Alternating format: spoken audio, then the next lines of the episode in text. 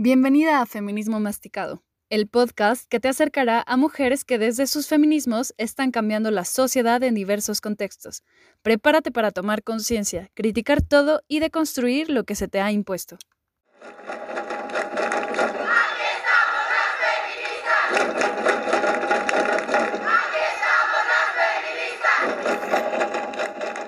Bienvenidas una vez más a Feminismo Masticado.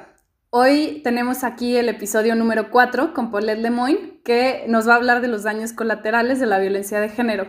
Paulette es mi amiga, mi colega y mi compañera. Trabajo con ella y bueno, ella es psicóloga jurídica, forense, con estudios de evaluación psicológica forense. Es coordinadora del Departamento de Psicología en el Centro de Justicia para las Mujeres en el Estado de San Luis Potosí y es psicóloga feminista con práctica privada en el Centro de Atención Terapéutico y Educativo CAITE. Bienvenida, Paulette. Hola, mucho gusto de, estar aquí contigo en este espacio, la verdad un poquito nerviosa, pero pues también disfrutando mucho, ¿no? De la oportunidad de trabajar este tema contigo. Sí, yo sé que da nervios, pero hay que, hay que sacar esto. Creo que mucha gente necesita escucharnos, creo que muchas mujeres necesitamos de otras y creo que es muy necesario tener este tipo de espacios para poder hacer llegar la información, ¿no? A otras y que podamos entenderlo desde distintos aspectos y pues poder también como ir entendiendo que hay distintos feminismos, ¿no? Tanto en nosotras como en ti, Paulette, en mí. Este, y pues bueno, eh, vamos a empezar a, platicar. Este, dime tú, ¿cuándo, ¿cuándo comenzaste con tu feminismo? ¿Qué te llevó a acercarte a esto? Fíjate que yo era de esas personas antes que decían ni feminismo ni machismo, igualitarismo. Y ahora que lo pienso, ay, sí, te lo juro. y yo no. Me da, Sí, sí, sí, y me da, pues ya me da risa, ¿no? Porque cuando más, cuanto más te involucras en el tema y cuanto más empiezas a, formar una red de mujeres feministas, eh, pues sí, o sea, te das cuenta de que todo eso que traías tú aprendido no funciona.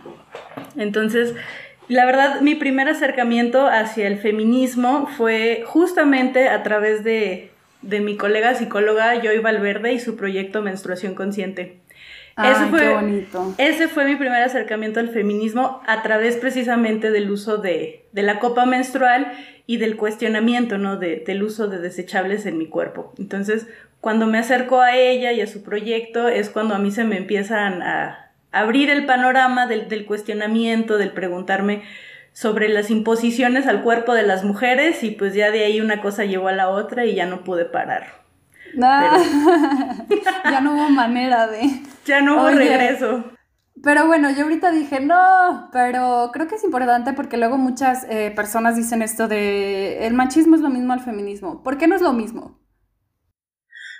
No es lo mismo porque las cuestiones de mujeres, es decir, el tema de, de la violencia de género en particular, sí está muy atravesado por muchas condiciones estructurales que ya cuando lo ves en la teoría y ya cuando lo vives, también tú, ya cuando te empiezas tú a preguntar sobre cómo has vivido también esas violencias, te das cuenta que nunca puede llegar a ser lo mismo, ¿no?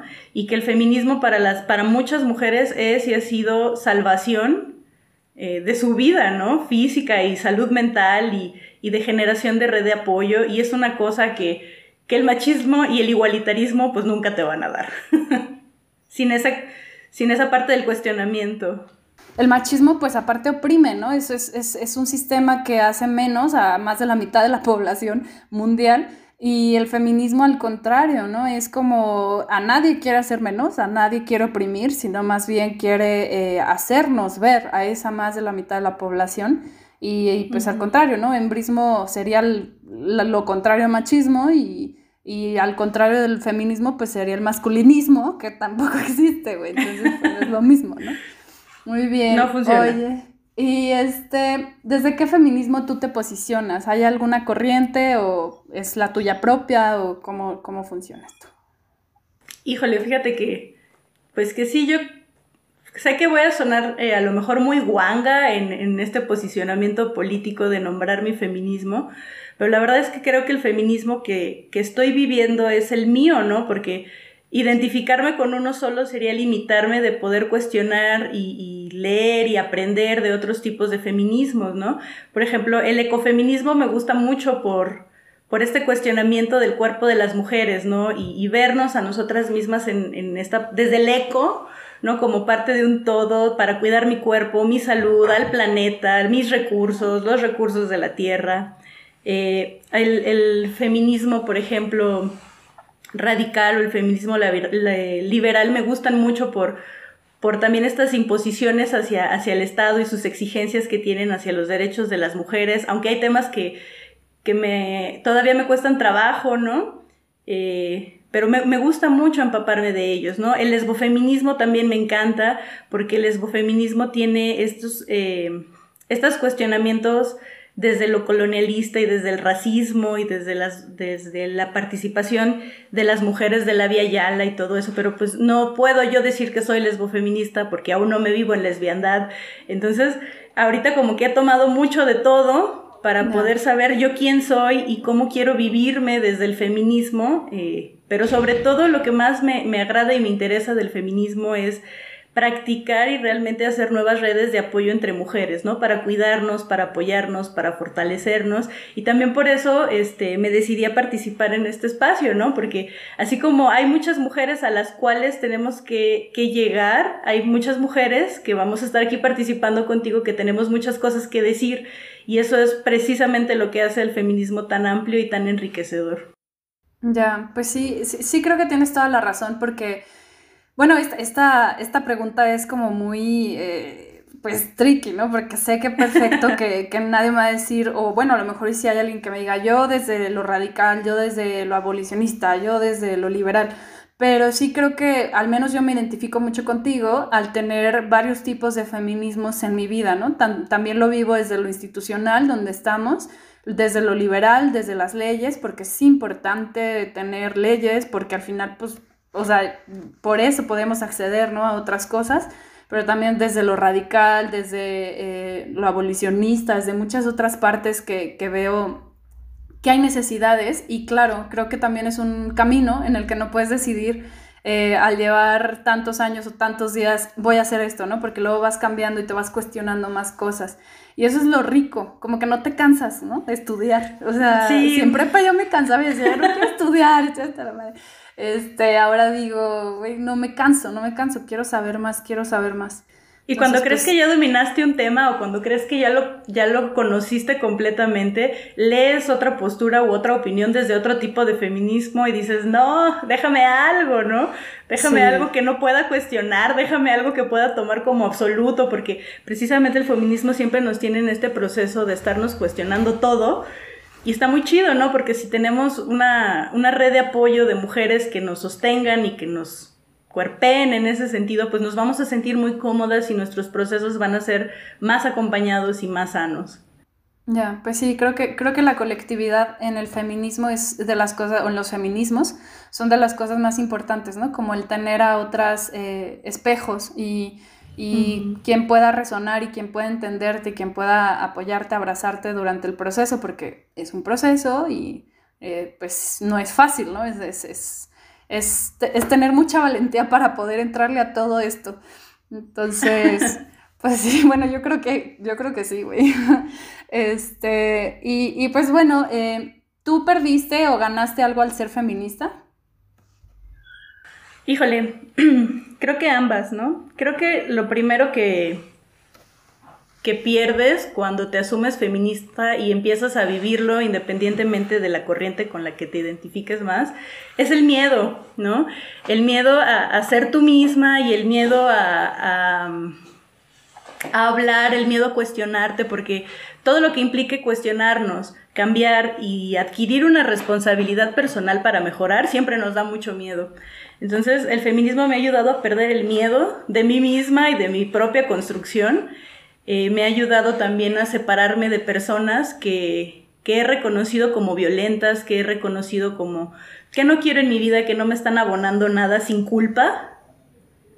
Porque eh, así como me ha quitado a esas personas, también me ha dado una red de apoyo muy, muy amplia, ¿no? Donde esta colectividad se hace presente y donde me siento cómoda y amada y, también me ha ayudado a mejorar mi relación con mi mamá y con mi hermana y con mis familiares y con las mismas mujeres de mi familia, ¿no? Reconocerlas, reconocernos todas juntas. Y yo creo que eso es lo más bonito de, del feminismo, ¿no? Que así como te quita personas no gratas, también te permite vivir con personas eh, y con tus mujeres, las que están a tu alrededor, de una manera mucho más amorosa, ¿no? Y pues el amor mueve el mundo al final del día y también es necesario hablar de eso.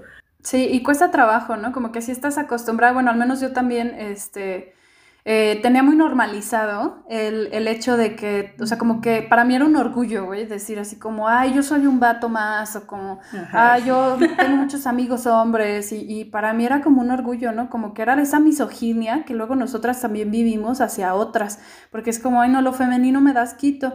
Y, y de repente al darte cuenta de esto dices, ay, güey, estaba yo haciendo, eh, o sea, haciendo del, del, patriarcado mío, ¿no? Entonces, pues dices, no, quitarte Justamente. esto como, o sea, hacer, hacer colectividad con otras mujeres, al principio es, es raro porque no estabas acostumbrada, pero bueno, para muchas de nosotras, no para todas, pero creo que sí tiene mucha recompensa, ¿no? Como acercarte sí. a otras. Fíjate que justamente en, en, mi adolescencia, pues yo nunca tuve como grupos de amigos muy grandes, ¿no? Más bien, tengo amigos de muchos años, pero han sido amistades que he cultivado como con ellos, ¿no? En, desde en la individualidad. Entonces, ahora no tiene mucho que, bueno, antes de todo lo de la pandemia, pude hacer un viaje con, con unas amigas muy queridas, entonces éramos puras mujeres y nos estábamos pasando muy rico y yo tuve así como una revelación del universo y dije, órale, es que estas son las amigas que yo siempre quise tener, ¿no? Claro. Cuando a lo mejor de adolescente yo lo estaba confundiendo con tener amigas para la fiesta, para la peda, para eh, criticarnos entre nosotras, para estar en competencia por vatos. Entonces a lo mejor no lo hubiera podido aguantar, ¿no? En aquel entonces. Y ahora que mi red de apoyo, que mis amigas, pues pues andamos en lo mismo y, tenemos estas inquietudes, pero que sobre todo estamos trabajando nuestra relación desde la igualdad y desde el amor, digo, ah, sí, esto es lo que yo siempre había querido, ¿no? Y no llegó tarde. Este, esta red y este grupo de amigas no llegaron tarde, más bien llegaron en el momento en el que yo también estaba lista para comprometerme conmigo y con ellas en esta relación. Y entonces, a nivel personal, eso me ha generado mucha seguridad y se siente muy rico, la verdad. Sí, darte cuenta que las relaciones no son eh, en pares, ¿no? Y que no son heterosexuales y que no son precisamente uh -huh. para ser parejas, sino también para ser pares. Claro, y vivir el amor eh, fuera del parejocentrismo, ¿no? Y también fuera de, de la heteronormatividad. Parejocentrismo, es, es, esa no me la sabía, no la había escuchado, me agrada. Sí, totalmente. Creo que eso es algo que yo todavía estoy atravesando, que me cuesta mucho porque luego soy como muy individualista y creo que también este podcast va a ayudar a, a, a acercar mujeres a otras mujeres y a mí, ¿no? También como hacer uh -huh. la red más grande. Entonces, pues sí, es, es algo complicado, pero válido, válido, se puede.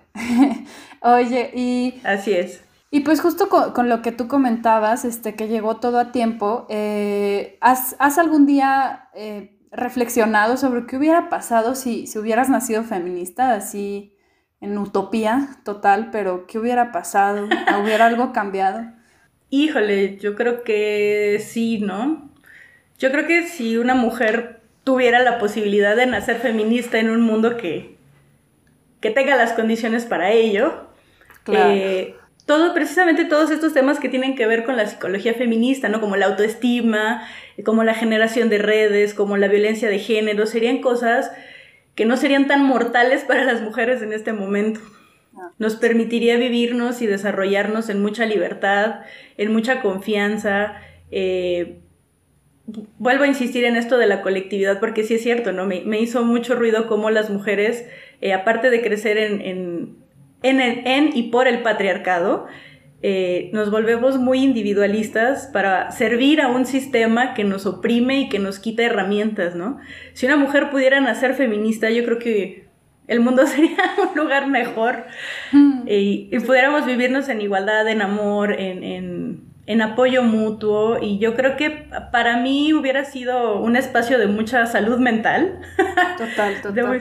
De, de, de, mucho reconocimiento propio, porque creo que muchas batallamos con esta parte del reconocimiento propio y que es una de las cosas que, que más trabajamos, por ejemplo, en la psicología feminista, ¿no? El, el reconocernos, el querernos, esta parte de los autocuidados conscientes y pues sí, simplemente sería un lugar mejor. Sí, totalmente, sí, pienso lo mismo y muchas cosas hubieran pasado y cambiado, ¿no? Yo, por ejemplo, hubiera podido jugar fútbol desde primaria, güey, que fue mi pinche sueño siempre y las monjas me quitaban el balón y me mandaban reporte y yo decía, pero ¿por qué? O sea, si yo quiero jugar, ¿no? hubiera sido más libre, pero pues bueno, las cosas así pasan y nos toca a nosotras empujar. Y bueno, quiero hacer una anotación aquí porque luego mencionamos que las mujeres también vivimos dentro del patriarcado y yo también mencioné que que reproducía el patriarcado y quiero hacer la anotación de que precisamente lo reproducimos, ¿no? O sea, nosotras no lo inventamos, no lo inventamos, o sea, nadie en una, sería muy loco que una mujer hubiera dicho, vamos a hacer esto, Sí hubo mujeres precisamente que aportaron, pero porque lo veían como una normalidad y porque también vieron a sus ancestras, a sus ancestros reproduciéndolo y siendo como algo normal, ¿no? Pero pues viene de una historia, pues de muchas cosas, ¿no? De, del matrimonio, de la religión, del esclavismo, de mil cosas que, que poco a poco vamos a ir masticando en el podcast. Pero, este, pues sí, o sea, nosotras no somos las responsables, más si reproducimos y hay que darnos cuenta que también vivimos dentro de esto, ¿no? Y darnos cuenta que tanto ellos como ellas como ellas, pues estamos en este sistema y pues nos toca como hacernos conscientes para salir de ahí.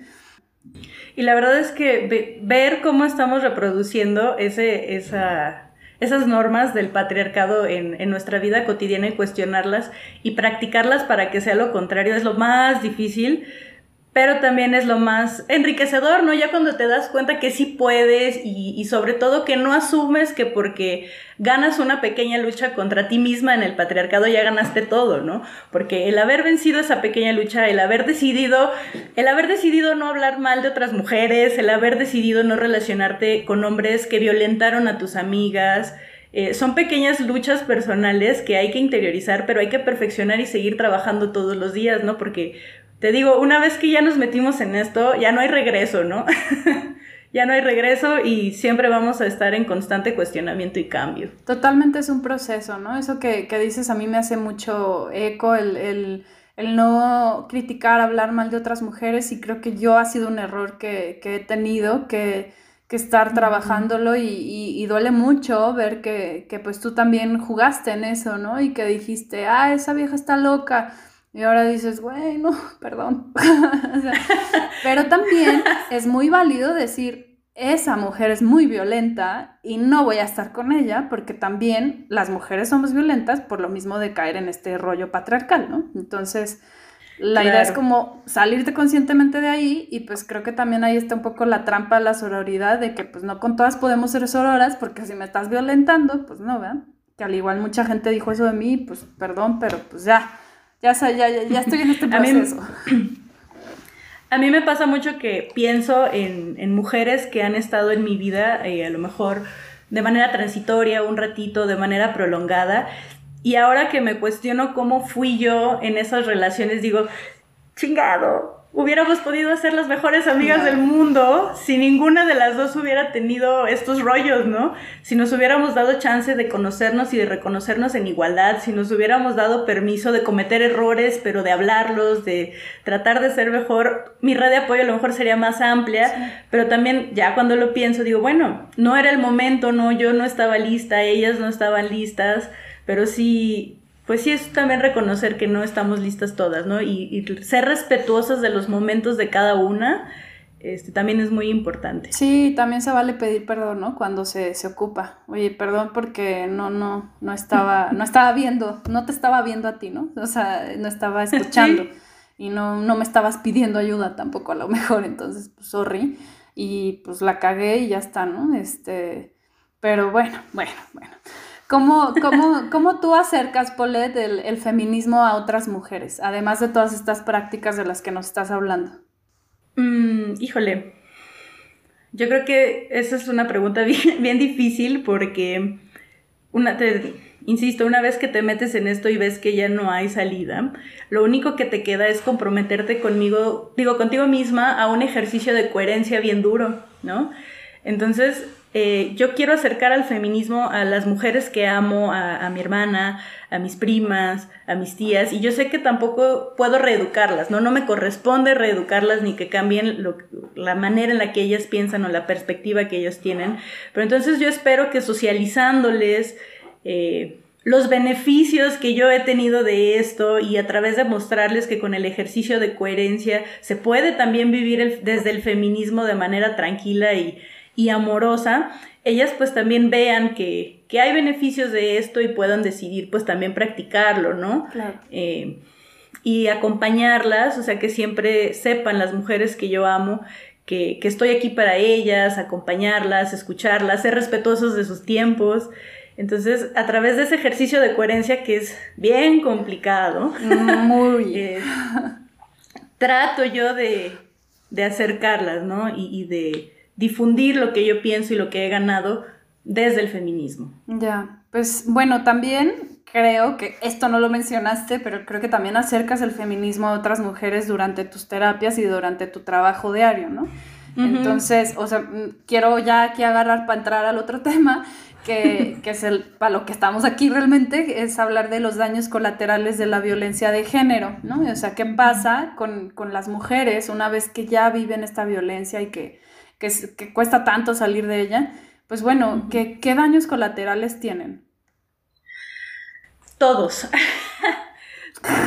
es, es, que eh, hablar de daños colaterales de la violencia es hablar de un tema bien, bien grande porque es hablar de toda la estructura que sostiene el patriarcado y quien sostiene al patriarcado somos todos nosotros a través de nuestras prácticas, a través de, bueno, de nuestras malas prácticas, ¿no? De todos estos sistemas de creencias erróneos que hemos, eh, pues, que traemos, ¿no? De, generación en generación. Entonces, eh, los daños de la violencia, pues son, hay que entender que tienen efectos intergeneracionales inmediatos y a corto plazo. O sea, luego, luego empezamos a ver cuando una persona desde lo individual y en sus sistemas empieza a tener daños por la violencia de género que vive. Y es que para mí es, bueno, o más bien una crítica es que desafortunadamente muchas políticas de daños de la violencia de género siempre se han tratado de trabajar desde una perspectiva muy individual, ¿no? La mujer y su daño. ¿Qué le hizo daño a ella? Nada más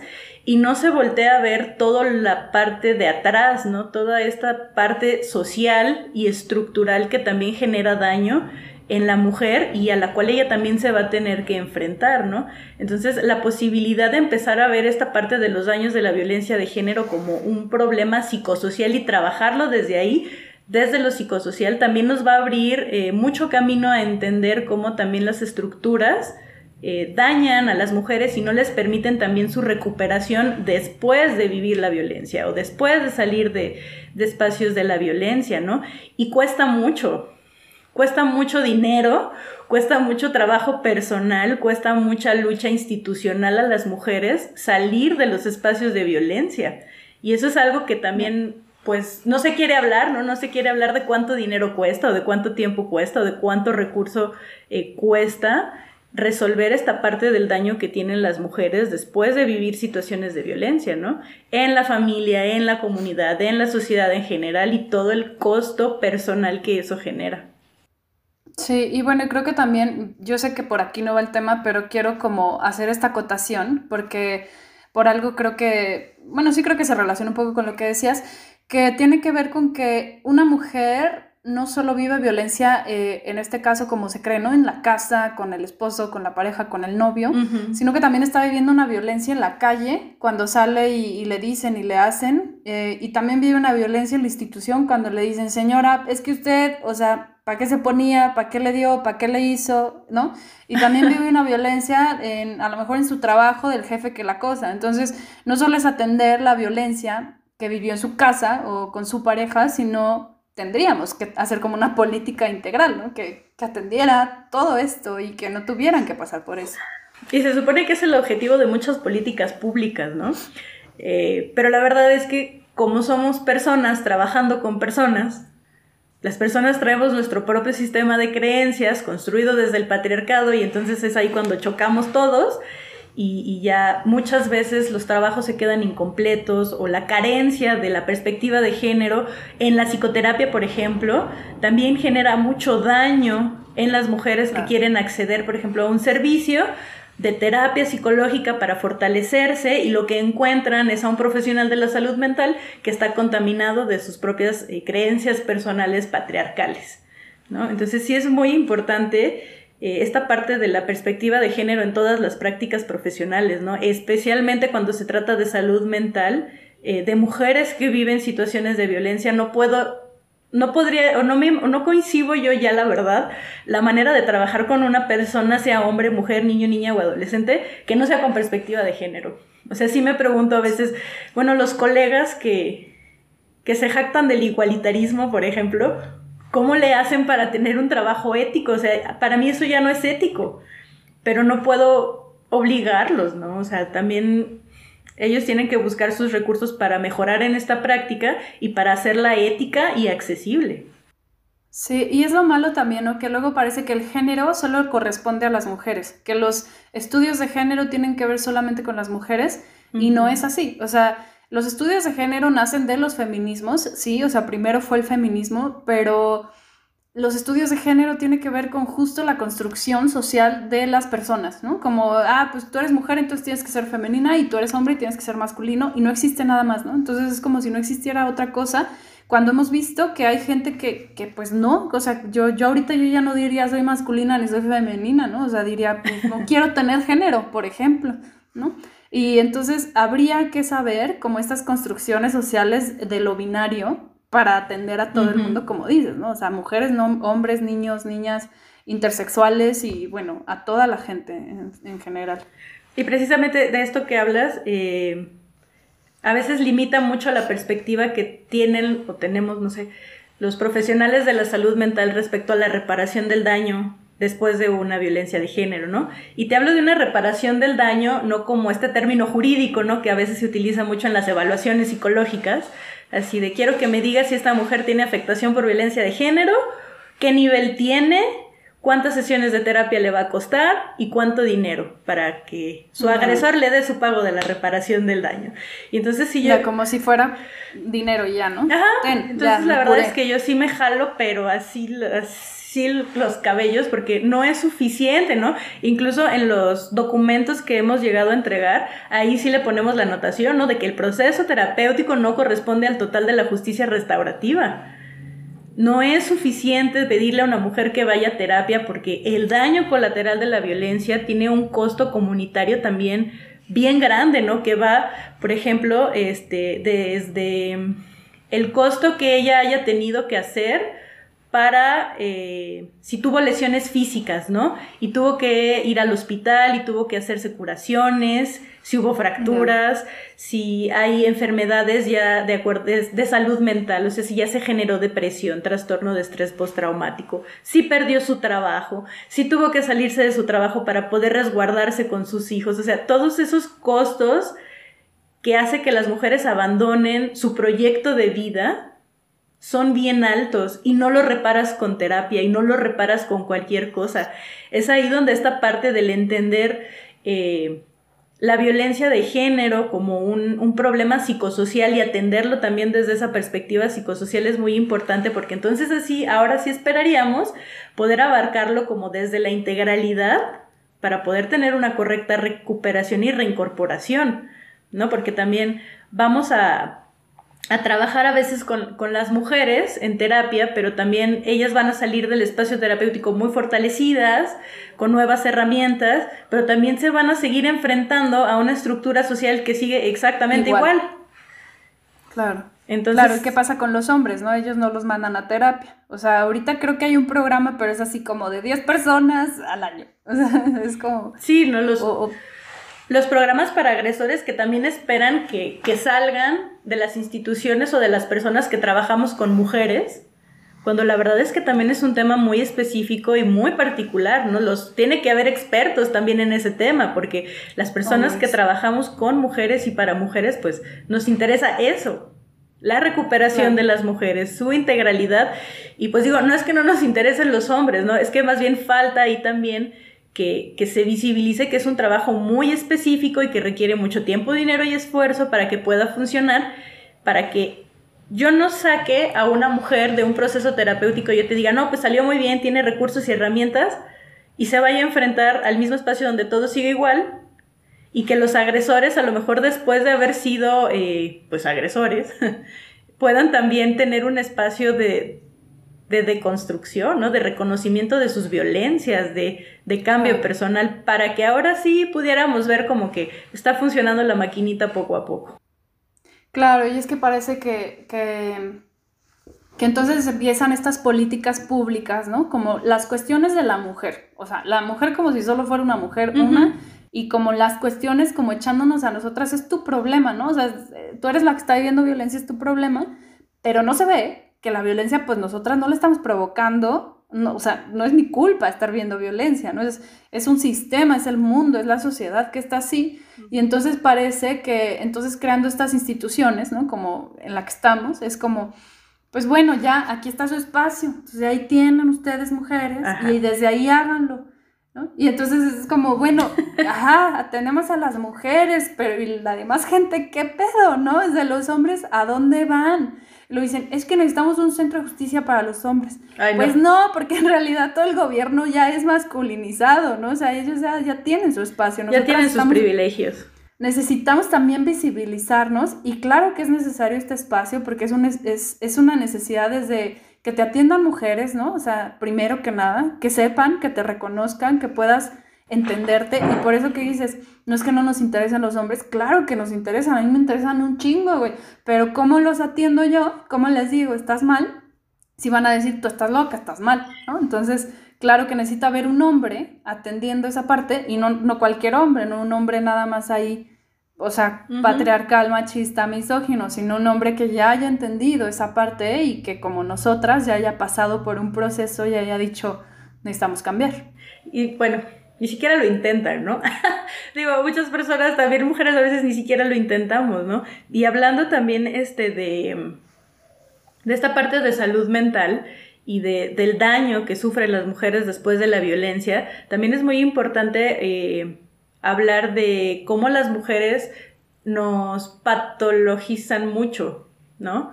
Nuestros procesos emocionales. Eh, si yo te digo, bueno, la mujer tiene que ir a terapia, ¿no? Como parte de de su proceso de pago de reparación del daño y ya sabemos que eso no es suficiente, es como decir, bueno, es que la mujer está deprimida, ¿no? Y está loca y está ansiosa y, y tiene trastorno de estrés postraumático, entonces que se arregle ella, que lo haga sola entonces también la voy a hacer que, que, entre a un, a veces, a sistemas de salud también muy patriarcales donde nos quieren tener dopadas a las mujeres, ¿no? Siempre en antidepresivos, siempre en ansiolíticos, siempre en terapia, como si nosotras fuéramos las responsables de haber vivido esa violencia, como si nosotras fuéramos a repararlo todo. Y pues tampoco es justo, ¿no? Porque voy a tener a mujeres que tienen muchas responsabilidades, o sea, la responsabilidad de sí mismas, la responsabilidad de sus hijos e hijas, y aparte dopadas. ¿No? Porque los sistemas de salud nos dicen que como estamos enfermas, nosotras tenemos que arreglarlo. Y, ahí me suena mucho, eh, bueno, siento que es bien lamentable que no se ve entonces, que bueno, supongamos como dices, ya sale al 100% la mujer y ya este, está, o sea, se dio de alta y lo que sea. Eh, sus hijas y sus hijos, bueno, que en este caso también en el centro se atienden a sus hijas y sus hijos, pero no en todos los casos de violencia que hay, supongo que se hace, eh, pues también se atienden a lo mejor, ¿no? Eh, pero ¿qué pasa con los que no, con las que no se atienden en cuestión de niñas y niños? ¿Y qué pasa? Que también, pues obviamente digo, ya lo dijimos, el hombre no se atendió, ¿no? O, o la persona agresora que haya sido en este caso. Y las niñas y los niños están bien con su mamá, pero luego van con el papá y el mismo es madre, ¿no? O sea, violencia, violencia, violencia. Entonces, a ver, explícanos eso. ¿Qué hacemos? Fíjate que una parte muy importante de del trabajar con mujeres que han vivido violencia de género es recordarles que antes de ser mamá de alguien, antes de ser pareja de alguien, antes de ser lo que sea de alguien, son mujeres O sea, nacieron, son y se van a morir siendo mujeres, ¿no? Y desde su individualidad regresarlas a, a, poder utilizar y a ver cuáles son sus herramientas personales para enfrentarse al mundo. Y entonces una mujer que vive violencia y donde sus hijos e hijas también están involucrados, a veces llega con esta inquietud de decir, bueno, es que si mis hijos están bien, yo voy a estar bien. Y es desde esa frase ya ella misma ya se quitó mucha valía personal, ¿no? Y entonces... Claro, es como yo vivo por ellas y por ellos. Ajá, y entonces ¿dónde estás tú como mujer, como individuo? ¿Dónde está tu proyecto de vida? Entiendo que tu ejercicio de maternidad es muy importante. Entiendo que amas mucho a tus hijos, pero ni ese amor debe de ser más grande que el amor que te debes de tener a ti misma. Entonces sí es como de, mira, vamos a trabajar primero contigo, desde tu ser mujer, para que desde tu ser mujer puedas tener un buen ejercicio de maternidad, porque tu maternidad no te hace ser mujer, o sea, ya entramos como en, todo este rollo, ¿no? También de las maternidades, ¿no? Y de, de, la renuncia de las mujeres a su ser mujer por la maternidad. Entonces, mira, ¿qué te parece si primero trabajamos contigo para que tú también identifiques cómo a lo mejor también has sido generadora o replicadora de violencia en tu ejercicio de crianza con tus hijas e hijos? Y volvemos a lo mismo, a ver, yo muy honestamente siempre les digo, ¿de qué te sirve a ti traer a tu hijo a terapia y yo te lo voy a atender 10 sesiones, 12 sesiones, cuando lo voy a regresar a un lugar donde todo sigue igual? donde tú tampoco has trabajado tus violencias y tu reconocimiento personal, donde la estructura misma eh, escolar, familiar, social te va a jalar otra vez estas prácticas patriarcales, pues haz de cuenta que sí se va a lograr algo, pero no va a ser contundente si todas las personas que están formando esa familia o esa red no están como en el mismo canal. Y también suena muy tópico, ¿no? Pedir que todos estén en el mismo canal, pero aquí es la mujer la que está siendo responsable del ejercicio de crianza de sus hijos, ¿no? Entonces ella también debe de llevar eh, este ejercicio de coherencia del que yo hablaba, desde, bueno, o sea, primero lo hago por mí, y luego ya voy bajando esa información, luego ya voy mejorando, luego ya voy teniendo ese ejercicio de coherencia para que todo me empiece a cuadrar. Sí, sí, totalmente. Yo también lo he escuchado mucho en los talleres eh, que doy a, las mujeres ahí y en otros espacios que me dicen, es que yo ya viví, ¿no? O sea, yo, yo por mis hijos, a mí solo me importa que estén bien. Y entonces es como toda una tarea hacer, eh, ver que primero estamos nosotras y como dices que, que no somos mujeres solo por ser madres, ¿no? Sí. Porque en ese caso, pues yo no sería mujer, güey. Así de sencillo, ¿no? Y, pues no, o sea, hay como, eh, un, no sé, es como bien difícil ver cómo nos hemos hecho como, como decía Simón de Boba también, ¿no? Como seres para otras personas, ¿no? O sea, nos damos la espalda, como entregamos todo por amor y nos han hecho ver que es como altruista incluso porque no hay ninguna paga, güey, en el cuidado aparte. No hay ganancia. Y, ajá, o sea, entonces parece que es por amor y que es mi, me toca a mí y, ya, o sea, para eso nací y pues no, o sea, hay otras cosas, ¿no? Entonces...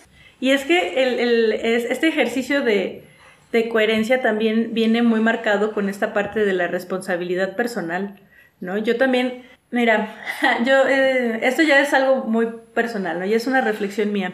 A las mujeres no nos enseñan a sernos responsables de nosotras mismas, desafortunadamente, ¿no?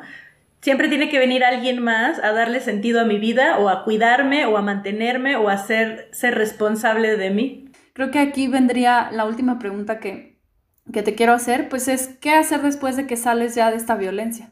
Ah, pues mira, primero yo creo que sí es muy importante que entendamos que salir de la violencia, para empezar, es como reconocerla y tomar los pasos para salir de ahí es lo más complicado porque nos vamos a enfrentar precisamente a esta estructura patriarcal que en sí misma, es decir, desde mi familia hasta las instituciones, hasta desconocidos se van a poner en mi contra cuando yo decido hablar de que estoy viviendo una situación de violencia y que quiero salir de ella.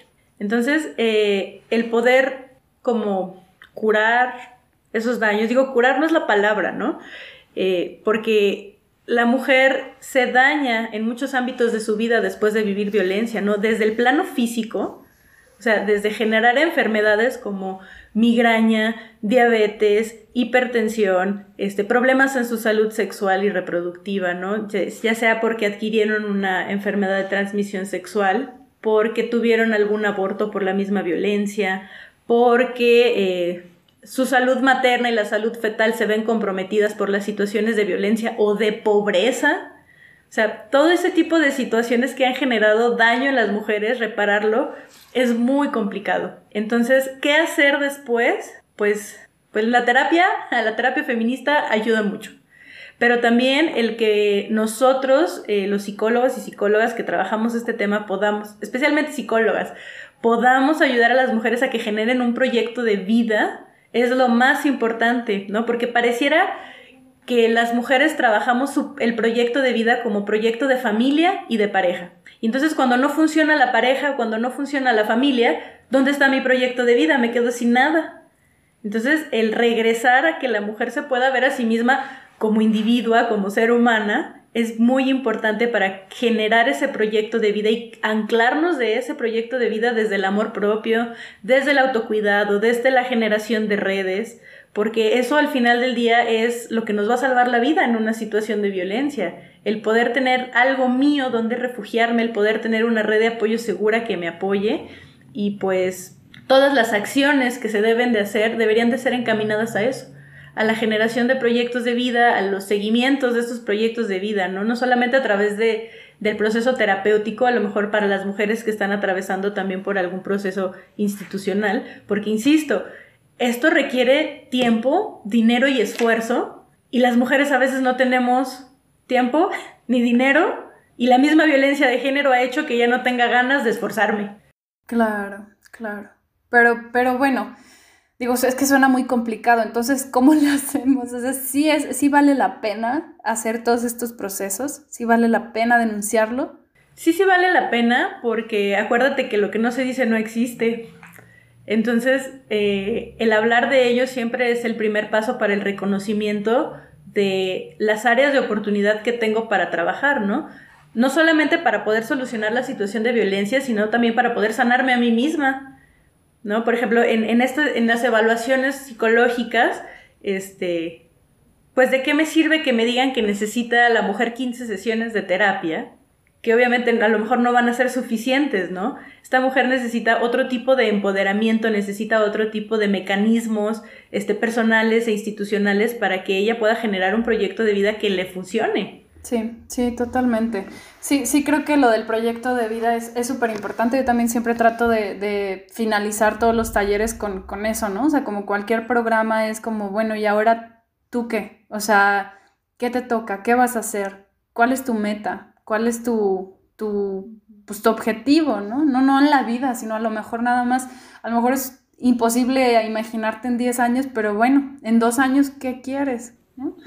Y, y, pues bueno, poco a poco y, y, pues nada, suena, suena muy, muy feo todo el daño colateral, creo que muchas lo hemos vivido y creo que muchas les toca aún más fuerte y esperemos que justamente visibilizándolo, denunciándolo, pues que se vaya viendo que, que somos muchas las que estamos pasando por estas situaciones y lo necesario que es.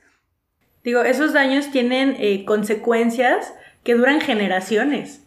O sea, no solamente es el daño que me hicieron a mí desde lo individual, sino también el daño que van a ir cargando a mis hijos, el daño que se hizo a la sociedad, el daño que se hizo, este, etcétera, etcétera, ¿no? Entonces, repararlos requiere mucho tiempo también.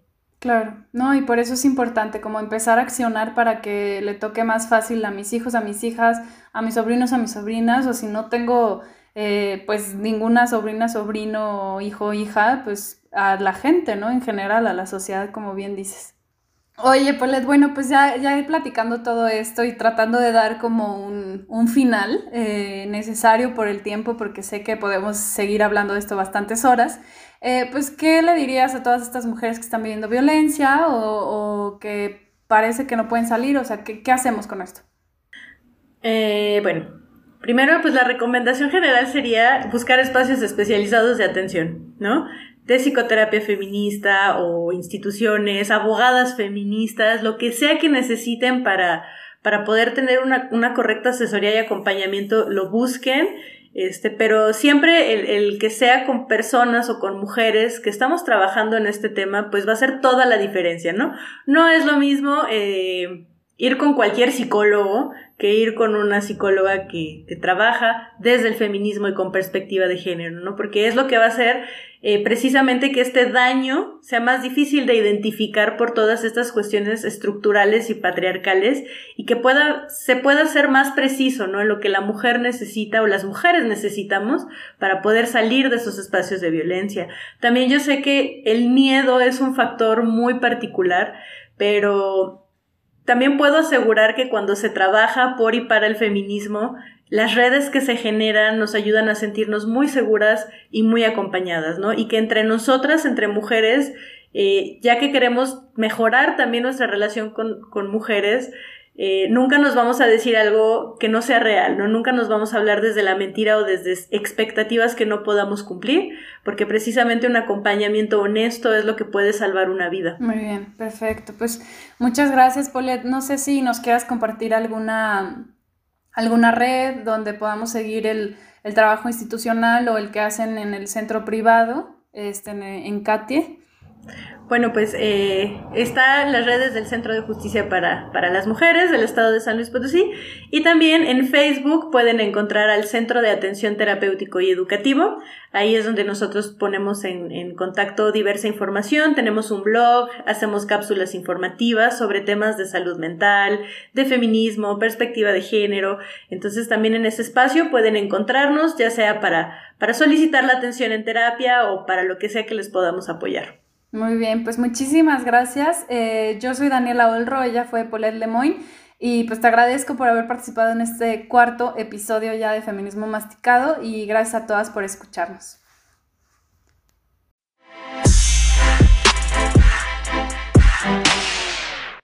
Esto fue Feminismo Masticado, el podcast que hoy te acercó a una de las mujeres que está cambiando la sociedad desde su feminismo. No dejes de escucharnos, todos los lunes habrá un nuevo episodio. Recuerda seguirnos en Instagram como Feminismo Masticado y en Twitter como Feminismo Masti.